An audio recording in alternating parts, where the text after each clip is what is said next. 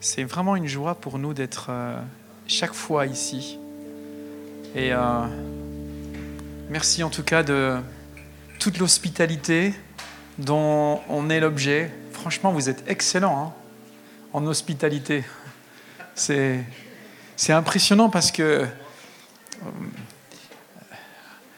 quand je viens ici, ma maison, mes amis, ma famille, ma ville ne me manquent pas.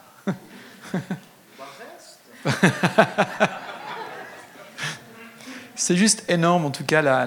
Merci beaucoup, en tout cas, pour la confiance que, vous nous réservez. C'est vraiment précieux. On, mesure que c'est important quand une église, quand des responsables invitent des, orateurs, des, personnes comme ça, qui partagent la parole de Dieu. On mesure l'importance et la valeur que ça a. Et euh, alors, je veux demander au Seigneur d'être euh, le plus fidèle possible dans ce que Dieu m'a mis à cœur pour vous ce matin. Est-ce qu'on peut prier encore ensemble un instant?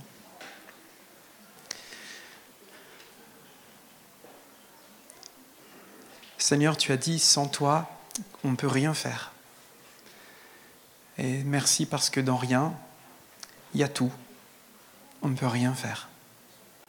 Il n'y a pas quoi que ce soit sur la terre qu'en tant qu'enfant de Dieu, nous puissions faire sans toi et qui n'a de valeur éternelle.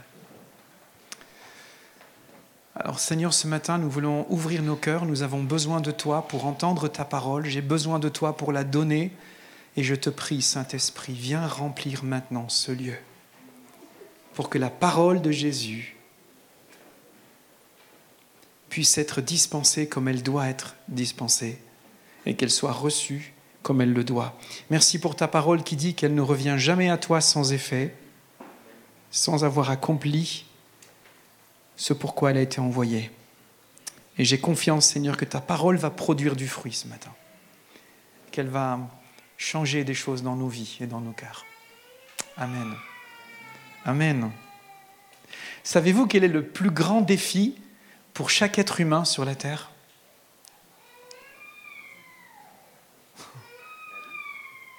Eh bien, le plus grand défi, qu'on soit chrétien ou pas, c'est de comprendre le but ultime de notre vie.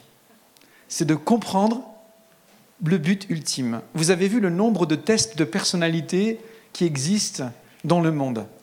Comment trouver le but de notre vie? Je suis fait pourquoi Qui suis-je? Toutes ces questions sont des questions existentielles. On n'arrête pas d'avoir des tests comme ça, qui se contredisent parfois d'ailleurs. Pourquoi? Parce que dans le cœur humain, il y a ce, désir de dire, mais c'est quoi le but? Pourquoi je suis là? On ne peut pas simplement monter dans un manège, faire un tour, et puis sortir du manège et puis gâcher sa vie. Il y a tellement de gens qui gâchent leur vie, vous ne trouvez pas, non?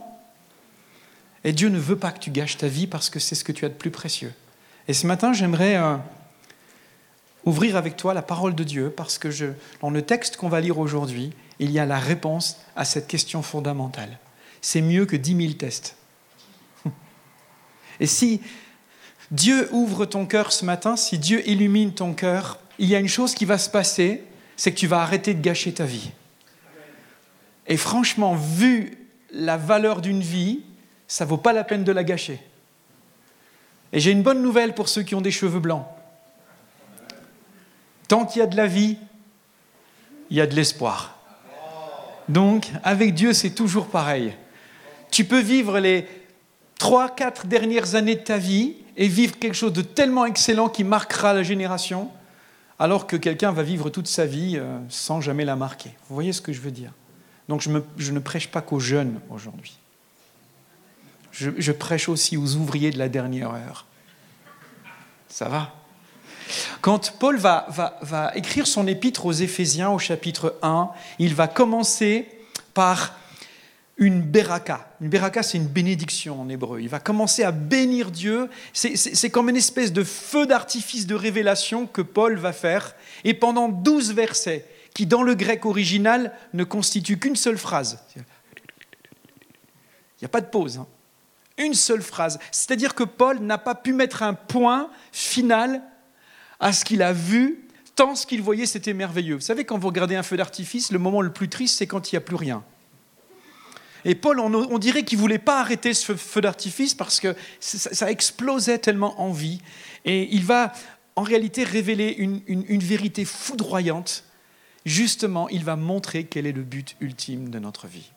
Alors on va lire ensemble ce, début au verset 3 euh, du, de la première, euh, premier chapitre d'Éphésiens où Dieu dit, où Paul dit, Loué soit Dieu, le Père de notre Seigneur Jésus-Christ, car il nous a comblés de toute bénédiction de l'Esprit dans le monde céleste, qui sont toutes, qui toutes sont en Jésus-Christ.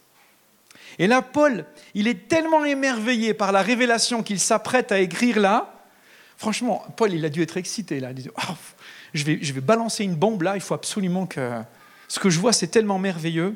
Il explose de louanges devant un Dieu trinitaire qui est complètement impliqué dans ce qu'il va dire là dans ce but ultime. Et par trois fois, il va souligner dans ces douze versets le but ultime de ta vie. Waouh Ça ne sert à rien que les gens aillent regarder dans des boules de cristal, vous savez. Ça ne sert à rien d'aller voir des voyantes ou de faire des tests en disant comment je serai dans 30 ans, ou d'aller faire des trucs sur, euh, euh, sur Internet, euh, je ressemblerai à quoi physiquement quand j'aurai 60 ans? Et là, tu es découragé après, tu dis, oh, même une chirurgie esthétique, ça ne changerait rien. Donc. Non, ça ne sert à rien d'aller faire ces choses-là parce qu'en réalité, tout est écrit ici. C'est le cœur de Dieu qui se révèle, le but ultime, le plus élevé, le vrai sens que Dieu va révéler ici et que Paul va souligner par trois fois. C'est que ta vie et la mienne ont été créées dans le but unique de célébrer la gloire de Dieu. Ça, c'est le but de ta vie. Célébrer la gloire de Dieu. Et Paul va, va décrire dans ce passage trois réalités qu'on va voir ce matin. Nous avons été choisis par le Père pour célébrer la gloire de Dieu. Deuxièmement, nous avons été choisis dans le Fils pour célébrer la gloire de Dieu. Et troisièmement, nous avons été scellés du Saint-Esprit pour la gloire de Dieu. Alors on va commencer par notre premier point. Nous avons été choisis par le Père pour célébrer la gloire de Dieu. Poursuivons notre lecture, si vous voulez bien, à partir du verset 4. En lui, il parle de Jésus-Christ.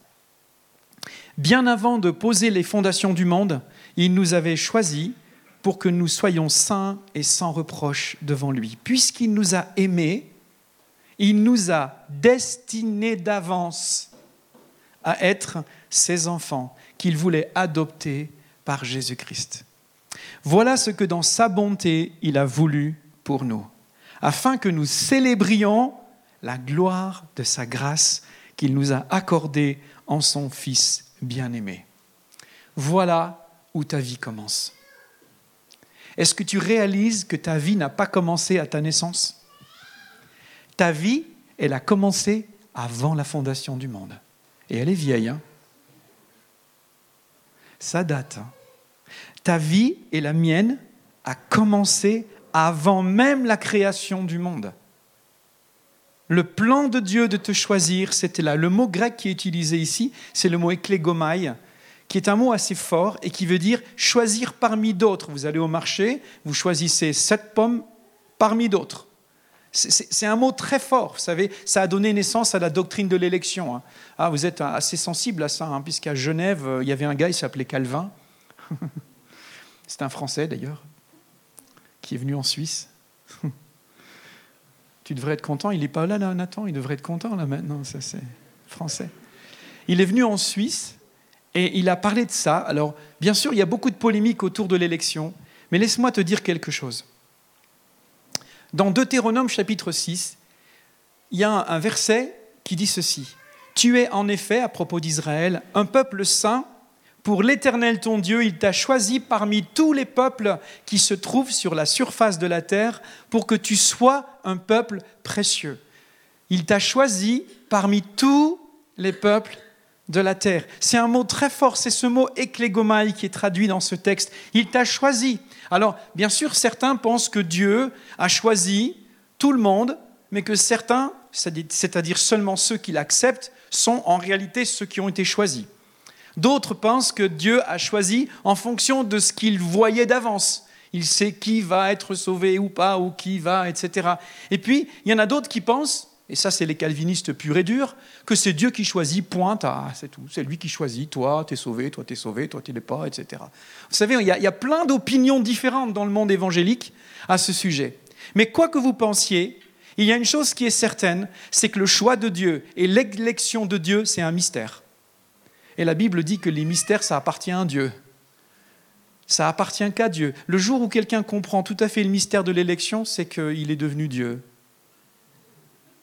Alors moi, je ne rentre pas dans ce débat parce que ça devient fatigant à la fin. On se dispute. La, la chose est certaine, en tout cas, c'est que c'est un mystère. Et Dieu, il a besoin de nous révéler quelque chose. Et dans ce texte qu'on vient de lire, il nous révèle une partie de ce mystère. Et qu'est-ce qu'il nous révèle?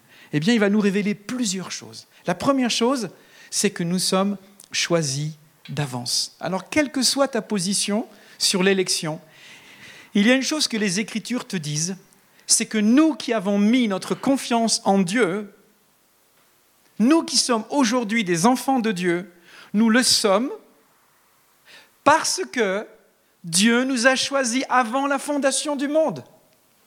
Ce n'est pas nous qui avons choisi Dieu, c'est Dieu qui nous a choisis. Ah, Jésus a dit ça en Jean 15, 16. Hein. Ce n'est pas vous qui m'avez choisi, c'est moi qui vous ai choisi. Alors, si tu veux bien regarder ton voisin un instant, et tu le regardes, et tu, sais s'il est ton frère en Christ, tu le regardes bien, s'il te plaît, regarde bien, parce que avant la fondation du monde, cette personne à côté de toi avait déjà été choisie. Waouh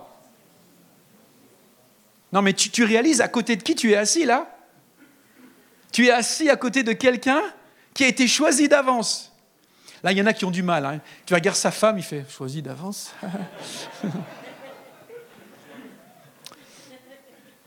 Écoute ceci, ton histoire n'a pas commencé à ta naissance. Ton histoire n'a pas commencé à ta conception. Ton histoire a commencé avant la fondation du monde dans le cœur du Père. Et ça, c'est une chose extraordinaire. La deuxième chose que nous dit ce texte, c'est que nous avons été choisis par amour. Au verset 5, il nous dit qu'il nous a prédestinés, Clégomai, dans son amour, parce qu'il nous a aimés. Écoute, si tu te demandes pourquoi tu as été choisi, la raison est simple, ça n'a rien à voir avec toi c'est parce que Dieu t'aime. Dieu t'a aimé avant même que tu sois né. Quelles que soient tes conditions de naissance. Et ça, c'est important parce qu'on n'est pas tous égaux quand même. Hein. Moi, j'habite dans un quartier populaire où je vois des enfants qui sont vraiment pauvres, ou parfois ils n'ont même pas de quoi s'acheter une paire de baskets. Hein. Ils vivent dans des caravanes, on a des Roms tout près de chez nous. Et quand j'arrive en Suisse, je vois un contraste. Voyez? Hier, j'étais euh, devant une grande maison il y a deux jours avec des petites filles qui jouaient là-bas. Je voyais le, décor dans lequel ils étaient, la maison. Je me dis, on n'est pas tous égaux quand même. Hein voyez? Et puis il y a des enfants qui naissent dans des familles chrétiennes et il y a des enfants qui naissent dans des familles où ils sont abusés. Vous savez, on n'a pas tous les mêmes conditions à notre naissance. Mais j'aimerais te dire une chose. Ce texte nous dit que quelles que soient les conditions de ta naissance, Dieu t'a choisi par amour d'avance. Et ça, quand on commence à le croire, ça change toute notre vie. Ça change toute notre vie. Et vous savez, moi, quand je pense à ça, ça me donne une sécurité éternelle de savoir que mon salut ne repose pas sur moi, mais il repose sur le choix de Dieu.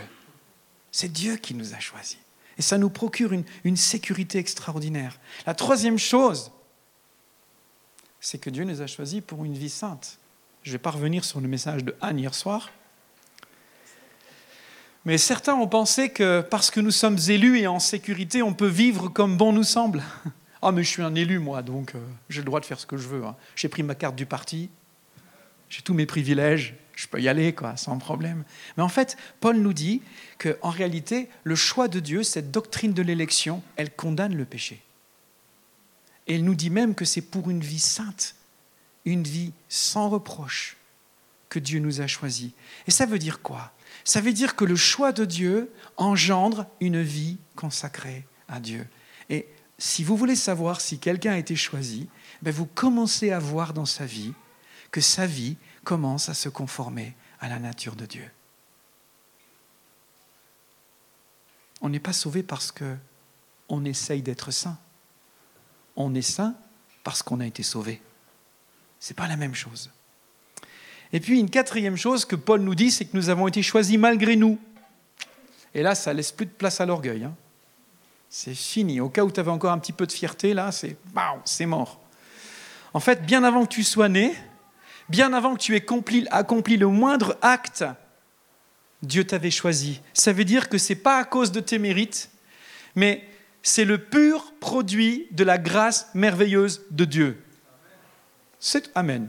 Qui a dit Amen? Amen. je suis d'accord avec toi. Je ne te connais pas, mais je suis d'accord avec toi. C'est le pur produit. Je suis content que tu sois d'accord avec moi. C'est le pur produit de la grâce de Dieu. Écoute ceci. Dieu savait, avant même de te créer, que tu allais échouer. Et malgré ça, il t'a choisi. C'est son œuvre, hein c'est pas la nôtre. Allez, Calvin, il a dit ceci, il est, exceptionnel, hein, Calvin. Il a dit L'élection divine est libre, elle réduit à néant tout mérite et toute œuvre et toute vertu humaine. Fini, terminé. On ne crâne pas dans le royaume de Dieu.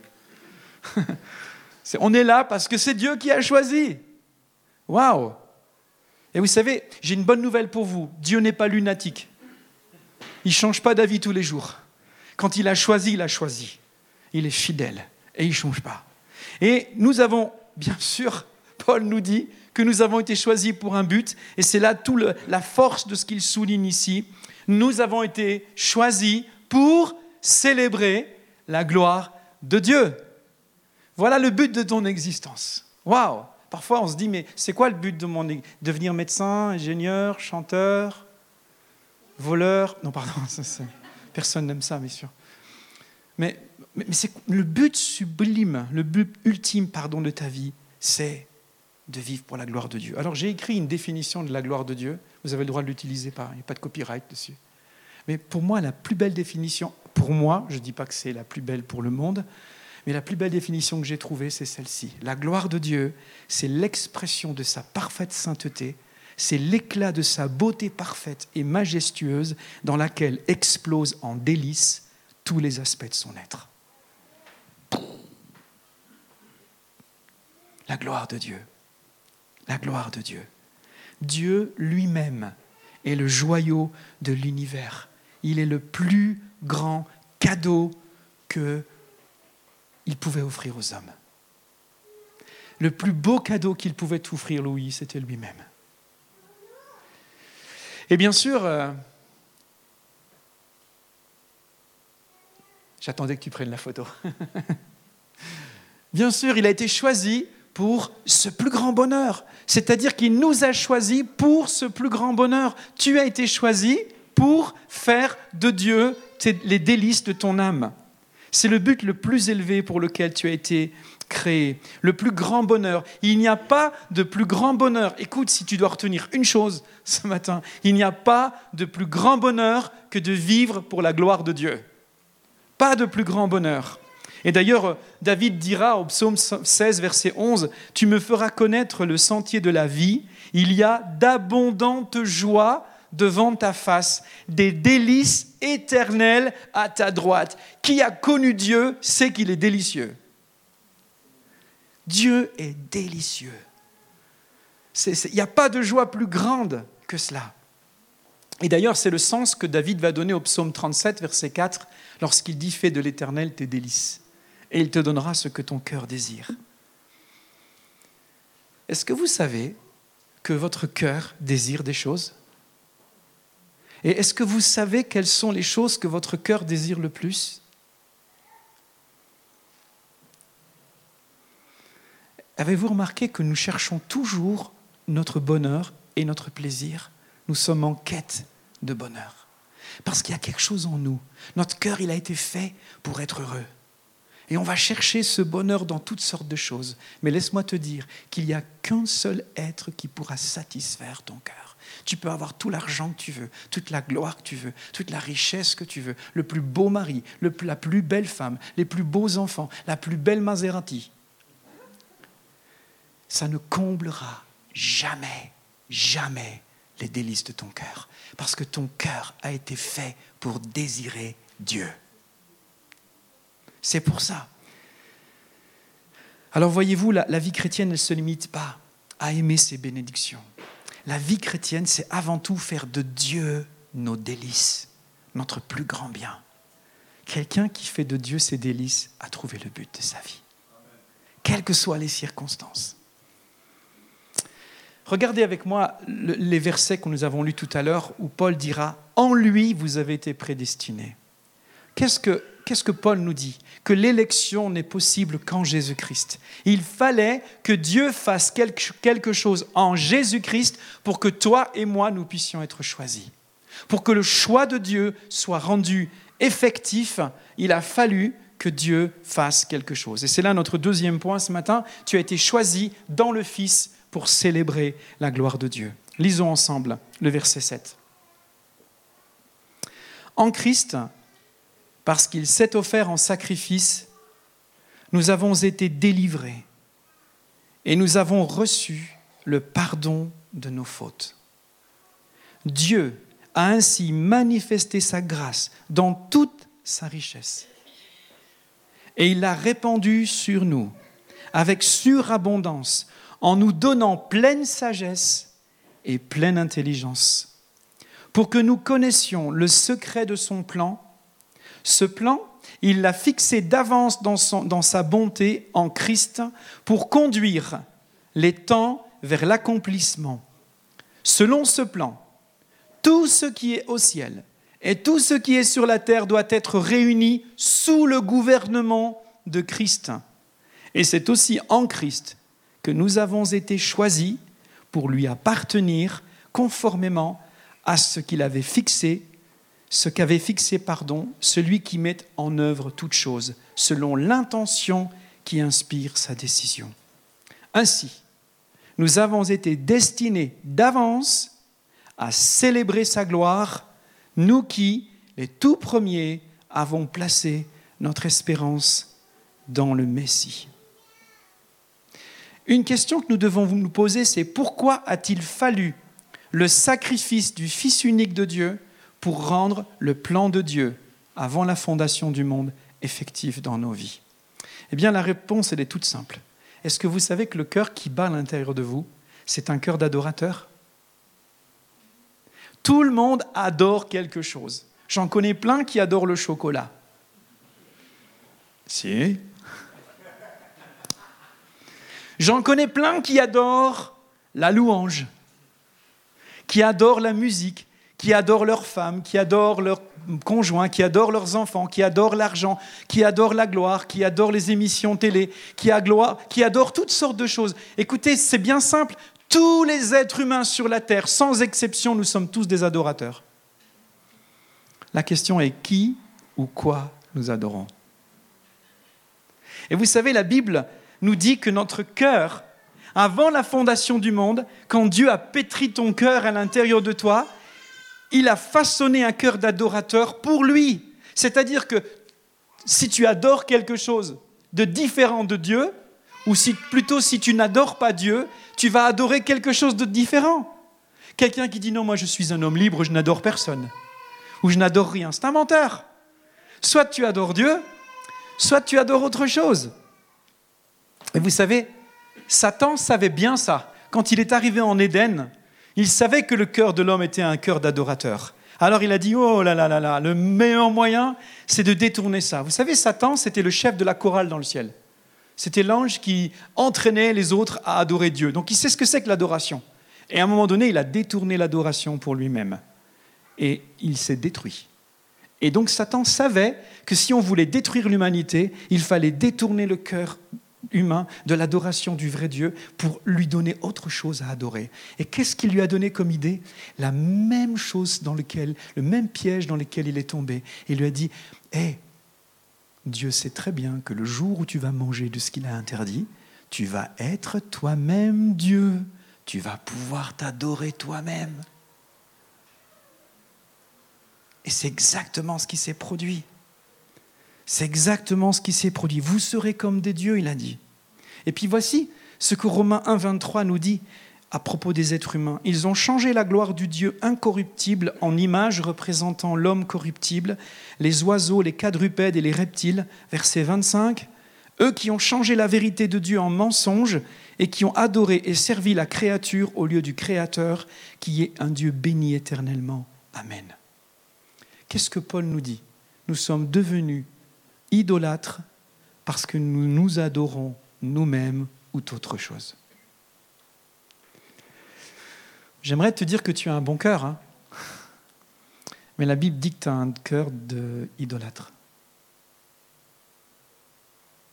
Mince, j'aurais pas dû venir à New Life ce matin.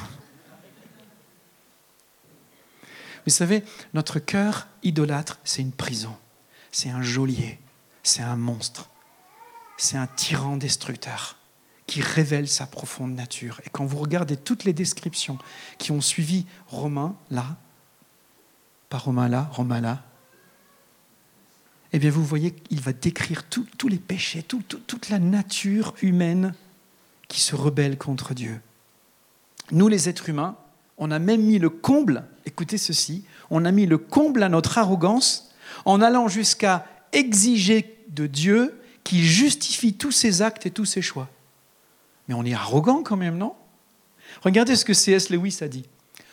Autrefois, l'homme approchait Dieu comme un accusé approche son juge. Mais pour l'homme moderne, les rôles sont inversés. Il est juge et Dieu est sur le banc des accusés. Quand je parle avec des non-croyants et que je leur parle de Dieu, ils me disent Ah ouais? Bah, si Dieu il est existé là, hein, ton Dieu là, pourquoi il fait tout ça dans le monde? Pourquoi il a fait ça? Pourquoi il a pris ma mère? Pourquoi il a fait ça? Pourquoi j'ai attrapé ci? On a mis Dieu sur le banc des accusés. Pourquoi? Parce que notre cœur nous adore nous-mêmes. Nous sommes notre propre Dieu. Et vous savez, on le rend coupable parce qu'il n'accepte pas nos normes. Et même aujourd'hui, le piège pour nous, l'Église, c'est de lui vouloir lui imposer nos normes. Et c'est pour ça qu'en tant qu'Église, nous devons nous enraciner dans les Écritures. Parce que les Écritures nous révèlent la volonté de Dieu.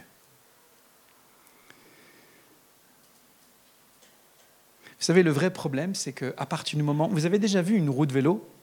Où il y a un axe au milieu Qu'est-ce qui se passe si je décale l'axe vers 10 euh, cm vers la gauche? Vous allez vomir en, en 10 minutes. Hein. Ça fait ça. Hein. La roue, euh, ça tourne, ça abîme complètement tout. Eh bien, c'est exactement ce qui se passe. Quand on se met nous au centre, c'est ça qui se passe. Tant que Dieu n'est pas au centre de notre vie, notre vie ne roulera pas. Et alors pourquoi est-ce que le, le, sacrifice de Jésus a été rendu nécessaire bah, Tout simplement pour ceci. Il ne peut pas y avoir deux dieux. Dans ta vie, il ne peut pas y avoir... Il n'y a qu'un seul trône hein, dans ton cœur. Il n'y a qu'un seul trône dans ton cœur. Il ne peut pas y avoir deux dieux. Ce n'est pas possible.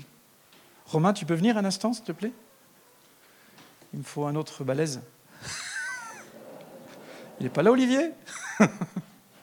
Bon, allez, c'est pas grave. Euh, oh, bah tiens, viens, viens, euh, c'est Tony Tony, viens, t'es grand, viens, viens, Tony, viens, viens, viens voir. Ça, c'est le trône, d'accord? Les gars, asseyez-vous. Je vous en prie, asseyez-vous. Tu lui cèdes? Bats-toi, s'il te plaît, il faut que tu prennes la chaise, là. Merci beaucoup. Vous avez compris tout de suite? Il ne peut pas y avoir deux dieux sur le trône de votre cœur. Ou ce sera Dieu, ce sera quelqu'un d'autre Eh bien, la raison pour laquelle Jésus est mort, c'est qu'il est mort pour que le mauvais Dieu soit détrôné de notre cœur. Jésus est mort parce que le seul moyen de mettre à mort l'homme Dieu, c'est que Dieu devienne homme et meure pour l'homme. Il fallait que Christ vienne sur la terre pour prendre notre place et mettre à mort l'homme idolâtre, l'homme Dieu qui habite en nous. Et tant que Jésus-Christ n'est pas le Dieu de ta vie, tant que Jésus-Christ n'est pas le Seigneur de ta vie, je ne parle pas de, du, Parce que beaucoup de chrétiens prennent Jésus comme un distributeur de boissons gazeuses. Ils pensent qu'en faisant la bonne prière, en mettant E4, la boisson va tomber. Dieu n'est pas comme ça. Tant que Dieu ne sera pas le Dieu de ta vie, tu seras sur le trône. Et le seul moyen de détrôner cet homme Dieu qui est en nous, cette femme Dieu qui est en nous, c'est qu'il fallait que Dieu devienne homme et meure à notre place. Il fallait que nous soyons détrônés. Et c'est ce que Pierre va dire dans une de ses épîtres. Il dira, il a fallu que le Christ, tel un agneau pur et sans défaut, verse son sang précieux en sacrifice pour vous. Dès avant la fondation du monde, dès avant la création du monde, Dieu l'avait choisi pour cela. Il a fallu, pardon, il a paru dans ces temps qui sont les derniers pour agir en notre faveur. Ça veut dire quoi? Ça veut dire qu'en choisissant en te choisissant, toi et moi, avant la fondation du monde, ton Père céleste savait que ton cœur serait idolâtre et il avait déjà prévu, avant que tu naisses, le moyen pour changer ton cœur. Avant même que tu naisses, il le savait. Il le savait. Le sacrifice de son propre fils est utile pour te donner un cœur nouveau. il y a quelqu'un ici ce matin qui a besoin d'entendre ça. Je ne te connais pas, mais je sais que quelqu'un ce matin a besoin d'entendre. Tu es encore le Dieu de ta vie.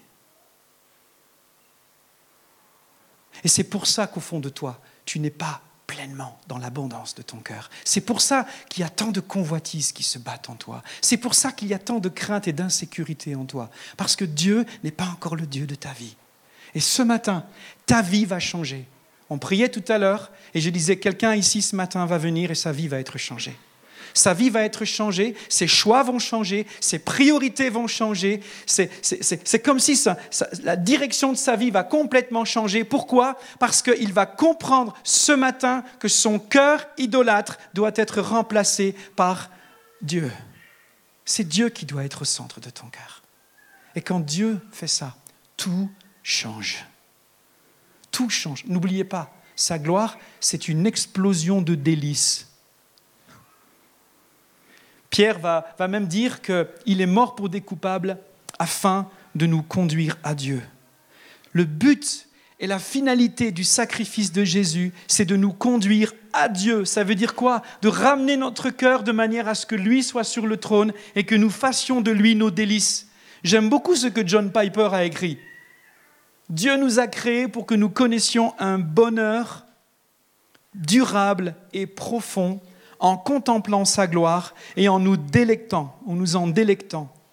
L'évangile de Jésus-Christ est la bonne nouvelle selon laquelle Dieu a fait tout le nécessaire au prix de la vie de son Fils pour que nous devenions passionnés par ce qui nous rendra heureux pour l'éternité, c'est-à-dire lui-même.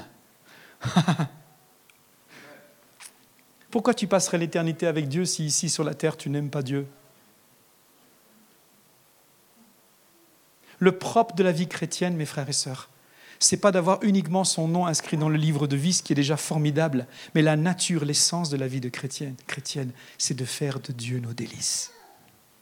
Quelqu'un qui est né de nouveau, il fait de Dieu ses délices. Dieu est son plaisir. Dieu est son plaisir. Et pour rendre ce choix possible, pour rendre ce choix effectif dans notre vie, eh bien, Dieu a fait une troisième chose. Il nous a scellés du Saint-Esprit pour célébrer la gloire de Dieu. Lisons ensemble le verset 13 et 14. Et en Christ, vous aussi, vous avez entendu le message de vérité, cet évangile qui nous a apporté le salut.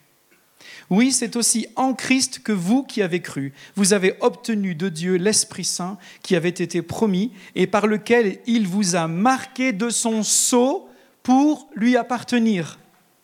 C'est cet esprit qui constitue l'acompte de notre héritage en attendant la délivrance du peuple que Dieu s'est acquis. Ainsi, tout aboutit, pour la troisième fois il le dit dans ce passage, à célébrer sa gloire. Vous savez, il y a quelque chose qui se passe lorsqu'un être humain entend l'évangile, réalise que Jésus est mort pour lui et dit maintenant c'est plus moi qui vais être le Dieu de ma vie, c'est Dieu qui va être au centre de ma vie. Quelque chose se passe de surnaturel, c'est que Dieu vient mettre son esprit dans la vie de cette personne. Il vient quelque part accomplir ce que les prophètes et Jésus a promis lui-même, je vous enverrai le Saint-Esprit, vous le recevrez et vous allez être scellés. C'est-à-dire que l'Esprit, l'Esprit Saint, qui veut dire qui est séparé, Anne l'a dit hier, qui est séparé de tout, qui est au-dessus de tout, l'Esprit Saint habite désormais dans la vie de quelqu'un qui maintenant appartient à Dieu. Et cet esprit-là, il nous consacre pour la gloire de Dieu. Tout dans notre vie devient un sujet d'adoration. Et vous savez, Paul, il utilise ici une image extraordinaire, c'est celui de la compte. Alors vous avez besoin d'un peu de contexte là. Aujourd'hui, on a des cartes bleues. On fait un acompte, on met une carte bleue et on réserve. C'est bien, hein on fait une petite réservation et puis on paye après. Dans le monde antique, à l'époque où Paul est en train d'écrire ceci, les cartes bleues n'existaient pas. Mais il y avait toujours des gens qui, qui, achetaient. Et quand un acheteur riche venait, il n'avait pas toujours sa bourse sur lui parce qu'il y avait des voleurs. Donc on avait trouvé un moyen de pouvoir certifier le paiement de quelque chose. C'était que les hommes, particulièrement ceux qui étaient riches, avaient une bague avec un sceau. Et quand la personne voulait acheter un objet, on arrivait, il dit, moi je vais acheter cet objet-là. On faisait couler de la cire sur l'objet. La personne prenait sa bague, enfonçait sa bague dans la cire, et il y avait un cachet qui était fait. Et c'est-à-dire que cet objet-là, il était mis de côté, il n'était plus en vente, il était mis de côté, il était réservé et il ne pouvait plus servir à un autre usage que pour son propriétaire. Vous voyez? Paul utilise cette image pour nous dire quoi? Vous qui avez été scellés du Saint-Esprit, vous qui avez été choisis d'avance par Dieu, vous qui n'avez rien fait pour être choisis parce que c'est le choix de Dieu, eh bien au moment où vous avez dit oui à ce choix, le Saint-Esprit est venu, il vous a scellé, ça veut dire que maintenant, toute votre vie ne peut être consacrée qu'à la gloire de Dieu. Hmm. Hmm. Vous savez quoi? Vous ne vous appartenez plus à vous-même. Vous appartenez à Dieu. Vous savez, moi, quand... Il n'y a pas grand monde qui m'appartient dans la vie, vous savez, mais ma femme m'appartient, comme je lui appartiens. Ben oui, c'est vrai. C'est ma femme. Je vous aime beaucoup, tous ici, que je connais. je ne peux pas aimer ceux que je ne connais pas. Mais je vous aime tous ici, hein, tous ceux que je connais. Mais si vous touchez à ma femme, le berger que je suis va se transformer en berger allemand.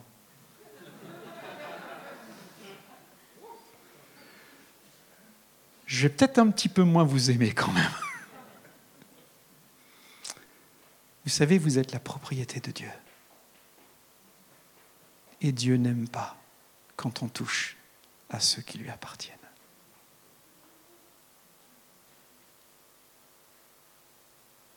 Un jour, je vais rendre des comptes, je vais être devant Dieu et Dieu me dira, je t'ai confié ma femme, ma fille. C'est le moment de rendre compte de ton intendant, de ton intendance.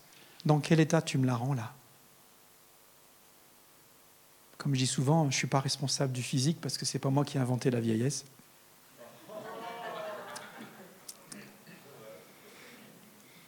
C'est vrai. Mais je suis responsable de l'état de son cœur. Dans quel état je vais lui rendre? Parce que c'est sa fille. C'est sa fille. Et quand parfois j'ai envie de, me quereller avec elle, je dois me rappeler sans cesse que je, je prends un risque grand là, qui est celui de toucher à quelque chose qui est précieux. Parce que Dieu ne met pas son cachet sur quelque chose qui ne lui est pas précieux. Ça veut dire quoi? Ça veut dire que désormais, tout ce qui fait votre vie est dédié à la gloire de Dieu. Tout. Tout ce qui est bien dans ta vie et tout ce qui est mal dans ta vie sert à glorifier Dieu. Tout. Tu entends? Tout. Tes joies et tes peines, tes réussites et tes échecs, Tout. Ton mariage, ta vie personnelle, tout. Paul dira ceci, regardez, il est extraordinaire Paul. Hein. Ainsi que vous mangiez, que vous buviez, bref, quoi que ce soit que vous fassiez, faites tout pour la gloire de Dieu, tout. Même manger la raclette suisse. Faites tout pour la gloire de Dieu. Mais ça veut dire quoi? Chaque enfant de Dieu maintenant, tout acte qu'il accomplit est un acte d'adoration. Tout. Chaque chose que nous faisons doit mettre en valeur la beauté de ce Dieu qui est devenu notre trésor. Chaque chose que nous faisons doit faire éclater les délices de Dieu. Chaque chose que nous faisons, chaque chose que nous disons, que nous mangions, buvions, dormions, faisons quoi que ce soit, doit sans cesse révéler la gloire et la beauté de Dieu. Mais quel privilège Quelle grâce de vivre ça Vous savez, j'aime beaucoup ce que John Piper a dit. Il a dit ceci. Ah non, j'ai pas dit, il n'a pas dit ça. Il a dit ceci, aime ton conjoint de manière à montrer que Dieu a plus de valeur pour toi que ton conjoint. Vous savez pourquoi il y a des divorces? Parce que quelqu'un a décidé de faire soit de l'autre, soit de lui-même Dieu. C'est à cause de la dureté de notre cœur qu'il y a des divorces, dira Jésus. Mais parce que tu es chrétien maintenant, parce que tu es scellé du Saint-Esprit, aime ton conjoint de manière à montrer que Dieu a plus de valeur que ton conjoint. Vis ta vie sexuelle uniquement au sein du mariage, précise parce que ce n'est pas forcément une norme pour tout le monde, uniquement au sein de ton mariage, de manière à montrer que Dieu a plus de valeur pour toi que ta propre sexualité. Vis, s'il te plaît, tes relations avec ta famille, tes relations avec tes amis, de manière à montrer que Dieu a plus de valeur que tes amis et que ta famille. Vis, s'il te plaît, en gagnant de l'argent, tout l'argent que tu veux, acquiert tous les biens que tu veux, de manière à montrer que Dieu a plus de valeur pour toi que tes biens et ton argent. Dieu n'est pas contre le fait que tu t'enrichisses, Dieu n'est pas contre le fait que tu aies des amitiés, etc. Mais il te donne ces choses pour qu'à travers ce que tu vas faire avec ces choses, tu montres que Dieu a plus de valeur pour toi. Dieu n'a pas de rival. Dieu n'a pas de rival. Il n'est pas content quand il y a un rival. Moi, si quelqu'un tourne autour de ma femme, hmm, si vous devenez mon rival, on va être en guerre. Hein comprenez ce que je veux dire? Dieu, c'est pareil. Écoute, je m'adresse aux jeunes ici. Poursuis tes études et poursuis ta carrière professionnelle de manière à montrer que Dieu a plus de valeur que tes études et plus de valeur que, que ton travail. Sois excellent dans ton travail, sois excellent dans ta carrière professionnelle, mais fais-le de manière à montrer que Dieu a plus de valeur encore. Nous les chrétiens, nous devrions être les meilleurs ouvriers, les meilleurs cadres, les meilleurs dirigeants, nous devrions être les meilleurs maris, les meilleures femmes dans le monde, nous devrions être les meilleurs politiciens du monde. J'aurais dû entendre. Il n'est pas là, Joël, aujourd'hui? Il est où, Joël? Ah, Joël Joël, fais de la politique, fiston. Fais de la politique. Fais-le bien. Fais-le avec une excellence, de manière à montrer que quand on te voit faire de la politique, on se dise, ce gars-là, il vit pour un Dieu merveilleux. Fais-le. Fais-le, s'il te plaît. Et après, fais, sois copain avec le président français, comme ça on va changer les choses chez nous aussi un peu. S'il te plaît, accomplis ton ministère de manière à montrer que Dieu est plus grand et a plus de valeur que ton ministère. Montre combien Dieu est le but ultime de ta vie. Tout est par lui, nous dit la Bible. Tout est pour lui et tout est de lui et tout va vers lui. Et nous avons été choisis par Dieu, sauvés et scellés du Saint-Esprit. Pour ça, tu n'as pas été scellé du Saint-Esprit pour ressentir de temps en temps des émotions dans un temps de louange. Ne réduis pas le Saint-Esprit à une poignée de sel. Le sel, ça fait du bien un petit peu mais tu as été scellé du Saint-Esprit pour glorifier Dieu. Aujourd'hui, grâce à toi, parce que le Saint-Esprit habite en toi, parce que tu as été choisi avant la fondation du monde, pour ça, Dieu va se glorifier en toi. Écoutez, laisse-moi laisse terminer par une histoire. Est-ce que j'ai encore cinq minutes pour raconter une histoire? Merci beaucoup. Merci beaucoup. Je ne sais plus quel président je regarde parce que vous présidez tous en même temps ici. Mais vous présidez bien. Gaël, j'ai beaucoup aimé comment tu as présidé hier. Vous avez une sensibilité à l'esprit, les gars, ici. Ça, ça... Franchement, si un jour Dieu m'appelle en Suisse, je pense que je choisirai cette église. Non, non, s'il te plaît, j'aurai l'âge de la retraite là. je vais vous raconter une histoire. C'est l'histoire d'un homme qui s'appelle Dimitri. Dimitri, il vit en Russie. Et Dimitri, c'est un homme qui, sous le régime communiste, vous savez, à cette époque-là, beaucoup de lieux de culte avaient été fermés, les pasteurs étaient mis en prison, et donc les chrétiens devaient se débrouiller comme ça, parce qu'ils n'avaient pas l'occasion d'aller à New Life. Et donc toutes les églises étaient fermées. Et puis un jour, euh, euh, cet homme, Dimitri, il s'est tourné vers sa femme, il a dit, ma chérie, euh, vous savez, il y a beaucoup de délations à l'époque, même parfois entre mari et femme. Et tu sais, ma chérie, Qu'est-ce que tu penses si, si on laissait un héritage de foi à nos enfants Parce qu'on ne peut pas aller à l'église, on ne peut pas fréquenter les, chrétiens. Mais moi, je n'ai pas de formation théologique, je n'ai pas fait de diplôme de théologie. Mais est-ce que tu es d'accord qu'on apprenne la Bible ensemble avec nos enfants? Et sa femme lui a dit, si tu savais, Dimitri, ça fait des années que je prie pour ça.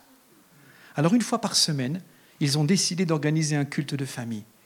Ils apprenaient des cantiques qu'ils chantaient, et puis, ils ouvraient la Bible ensemble et ils essayaient de découvrir. Et les parents et les enfants découvraient ça. Ils ont pris un plaisir extraordinaire de semaine en semaine à découvrir ce Dieu merveilleux. Et puis, des voisins ont commencé à se dire, mais c'est quoi ça? On entend des choses, il y a des changements, ces gens-là, ils changent, mais c'est quoi? Et puis ils ont dit, mais ben voilà, en fait, nous, on est en train d'adorer Jésus et de lire la Bible. Ah ouais? On peut venir avec vous? Ben ouais. Très vite, ils se sont retrouvés à 25. Et quand vous êtes à 25 en Russie, wow, tu as, tu as vécu en Russie, non? Ils ont vécu 25. À 25, tu commences à être remarqué un peu. Et donc les autorités russes sont arrivées et ils ont dit, les autorités communistes ont dit, écoutez, vous arrêtez là. Hein. C'est fini. Vous faites ça, ça va aller mal pour vous. Donc bien sûr, ils ont obéi. Hein. parce que l'Église est passée à 50. Et en fait, ils ont commencé. Et puis, c'était rigolo parce que les communistes sont venus, ils ont dit Vous n'avez pas le droit de faire une église. Le gars dit Mais non, c'est pas une église, on fait que lire la Bible, c'est tout. On fait que se réunir, chanter des cantiques, s'entraider entre nous. C'est rigolo, hein c'est ça une église. et puis, de 50, euh, quand ils ont, été à 50, les, les, autorités communistes ont commencé à serrer la vis. Ils ont dit Ah, tu fais ça Très bien. Ils ont renvoyé Dimitri de son travail, donc plus de travail, plus de revenus. Ils ont viré sa femme qui était institutrice, plus de revenus pour la famille. Mais en fait, ce qui se passait, c'est que tout le monde prenait plaisir à venir entendre la parole de Dieu. Alors Dimitri, il a continué malgré tout. Et de 50, ils sont passés à 75. On est en Suisse. 75. Et puis, là, un jour, les autorités sont venues, ils ont saisi Dimitri, ils l'ont frappé et ils l'ont menacé. Et ce jour-là, il y avait une petite dame, une vieille dame qui était là, et qui s'est tournée comme ça, avec une autorité envers l'agent communiste qui venait de le frapper, et lui a dit, Monsieur, vous avez frappé un oin de Dieu, vous ne vous en sortirez pas vivant. Deux jours après, cet homme est mort d'un infarctus. On ne touche pas à l'Église de Jésus. Et puis, bien sûr, euh, ce qui devait arriver arriva. Euh, ils sont passés à 150 personnes dans une maison, ça fait vraiment remarquer là. Et un jour, alors que Dimitri était assis sur une chaise en train d'enseigner à toutes ces personnes qui étaient là, les autorités sont venues et l'ont emmené en prison à 1000 kilomètres de, de sa famille. Et Dimitri a été emprisonné pendant 17 années en prison, sans voir ni sa femme, ni ses enfants. Et il raconte que vous n'imaginez pas le nombre de larmes, la sueur et le sang qui coulait de mon cœur. Vivre si loin de mes enfants, les savoir sans père, dans la pauvreté, livrer ma femme littéralement à la débrouille. Il suffisait que Dimitri fasse une chose, signer un. Et il retrouvait sa femme et ses enfants et son travail. Dimitri était à 1000 kilomètres de chez lui. Et vous savez, il était dans une cellule où quand il sortait de son lit, il pouvait faire un pas, il était au bout de la porte. C'est-à-dire qu'il ne pouvait même pas marcher. Il était enfermé constamment dans sa cellule, emprisonné dans une prison avec 1500 des pires criminels qui étaient là et qui étaient euh, enfermés dans cette prison. 1500 criminels endurcis. Pendant toutes ces années, pendant ces 17 ans, il a reçu sans cesse des intimidations, des coups, des menaces. C'était impossible de briser cet homme qui continuait malgré tout à faire une chose extraordinaire. Quand il était enfant, son père lui avait appris quelque chose. Il lui a dit, Fiston, tous les matins, mets-toi au garde à vous, à côté de ton lit. Tourne-toi vers l'Est. L'Est, c'est par où ici? Euh, Il y en a qui me disent là. Tourne-toi vers l'Est. Tous les matins, mets-toi debout, au garde à vous, et tourne-toi vers l'Est et chante ce cantique, mon fils, à la gloire de Dieu. Et tous les matins, Dimitri se levait avant les autres, il se mettait au garde à vous, il levait sa main et il chantait un cantique à la gloire de Dieu. Et les, autres criminels à côté, il l'insultait, il l'obligeait à se taire, il lui balançait des boulettes de nourriture, ils ont été jusqu'à balancer des excréments dans sa cellule pour le faire taire. Et lui, tous les matins, pendant 17 ans, debout, vers l'Est, et il chantait son cantique. Et la deuxième chose qu'il faisait, c'est que dès qu'il avait un bout de papier et un crayon, il écrivait tous les versets dont il se souvenait. S'il vous plaît, mémorisez la parole. Tous les, et, qu'est-ce qu'il faisait? Il les mettait dans les petits trous où il les plaquait sur le gros tube euh, d'évacuation qui était là, il les plaquait. Et quand les, les, geôliers venaient, il prenait ses papiers, il les arrachait et il le battait à chaque fois. Pendant 17 ans, ils l'ont raillé, injurié, privé de nourriture. Tout le temps, tout le temps. Et vous savez, un jour, ils sont venus, ils ont dit, on va le briser. Ils sont venus dans sa cellule, ils ont dit, on t'annonce une mauvaise nouvelle, ta femme et tes enfants, on les a torturés et ils ont été assassinés. Maintenant, renie ta foi. Et ce jour-là, Dimitri était brisé. Il a dit, ok, d'accord, ramenez-moi le papier. Il était effondré. Toute la nuit, il était mal. Il a dit, demain matin, ramenez-moi le papier, je signe. Il était brisé, après 17 ans. Et alors qu'il était dans la nuit, en train de prier, il dit, Seigneur, s'il te plaît, aide-moi, parce que je suis sous le point de craquer. Et là, un miracle s'est produit. Il a entendu audiblement sa femme et ses enfants à mille kilomètres en train de prier pour qu'ils tiennent debout. Il a appris plus tard que cette nuit-là, sa femme et ses enfants, avec des amis, ont intercédé toute la nuit parce qu'ils sentaient que ce jour-là, cette nuit-là, Dimitri était en danger. Le lendemain matin, il est arrivé, ils sont arrivés avec le papier, il a dit je ne le signerai pas. ils ont dit ok, très bien, maintenant on en a assez avec toi. Demain, on vient te chercher, on t'amène au poteau d'exécution. Et là, Dimitri s'est dit, OK, d'accord, si c'est ce que je dois faire, je le ferai. Je ne signerai pas ce papier. Et puis, il a recommencé à écrire des choses. Ils sont venus le chercher ce matin-là. Et vous imaginez une prison, on vient vous chercher, vous savez que vous, vous quittez le couloir, vous passez dans toutes les cellules où il y a tous ces fameux criminels qui vous ont insulté pendant 17 ans, et vous allez au poteau d'exécution il était encadré de, geôliers. Et il y a un truc extraordinaire qui s'est passé. Extraordinaire. Au moment où Dimitri passait dans le couloir, 1500 criminels endurcis se sont levés, se sont mis au garde à vous à côté de leur lit et ont chanté le cantique que Dimitri chantait pendant 17 ans. Il y avait une telle gloire de Dieu dans cette prison que les geôliers ont dit Mais tu es qui, toi? Il lui a juste dit, je suis un fils de Dieu. Et ils ont dit, retourne chez toi. il a été libéré. J'aimerais vous dire une chose. On peut vous briser, on peut vous abîmer, on peut vous broyer, on peut vous torturer, on peut vous mépriser. Mais une chose est certaine, toi et moi, nous avons été choisis d'avance par Dieu. Et quel que soit l'état de notre vie aujourd'hui, quel que soit l'état de, notre, de notre vie intérieure, quel que soit l'état de notre mariage, quel que soit l'état de nos, de nos enfants, quel que soit l'état spirituel de nos enfants, quel que soit l'état de nos finances, quel que soit l'état de notre santé, si nous nous donnons à Jésus-Christ et que nous décidons de vivre pour sa gloire, un jour, ce n'est pas 1500 euh, criminels endurcis qui vont se lever, c'est les anges qui vont se lever quand vous rentrerez dans la gloire du Père et qui chanteront à l'honneur de Jésus-Christ parce qu'un petit être comme vous a accepté de devenir l'instrument de Dieu pour le glorifier.